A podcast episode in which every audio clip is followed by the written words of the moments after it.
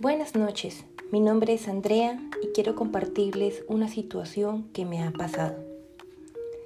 ¿Cuántas veces hemos tenido razón en una situación o conflicto, expresamos nuestras ideas y antes terminamos siendo los culpables o como se dice coloquialmente, el malo del paseo? O también, otra posibilidad, siendo ignorados o sencillamente no diciendo nada, teniendo la solución o teniendo la razón en un conflicto. Pero esto, ¿por qué pasa? Esto pasa cuando nosotros no somos asertivos al comunicarnos. Pero sí, Andrea, sí, tienes la solución, pero ¿qué es asertividad?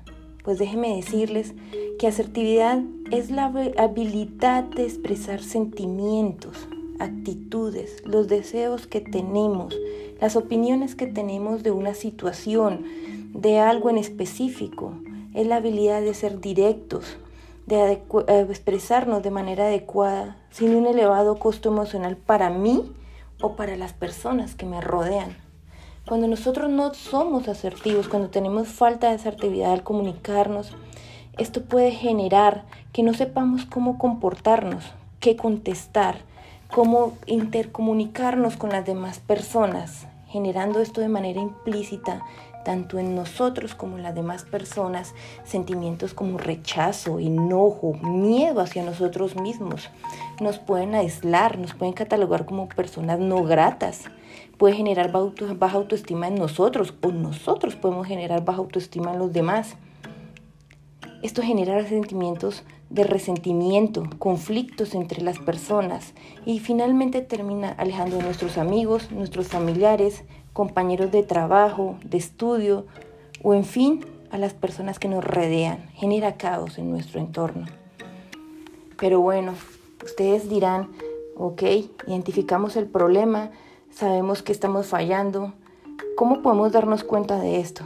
Sencillo, pongan señales de alarma. Si ustedes ven que hay síntomas a la hora que ustedes se comunican, como que les da miedo, les da angustia, ansiedad, les da miedo pedir algo, preguntar algo, expresar lo que ustedes piensan o sienten ira, se enojan, es simplemente que ustedes hablan y ya sienten que su se sienten por dentro enojo, ira o se, sube el tono de voz o tartamudean o llegan a un extremo de gritar a la otra persona no pueden mantener una conversación, se sienten incapaces de hablar o comunicarse, les da miedo que los rechacen, les da miedo la burla, o tienen sentimientos de inferioridad o de superioridad, o no saben decir no.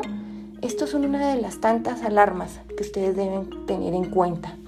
¿Cómo podemos combatir esto? Sencillo. Primero, escuchemos a los demás, miremoslos a los ojos, prestemos atención.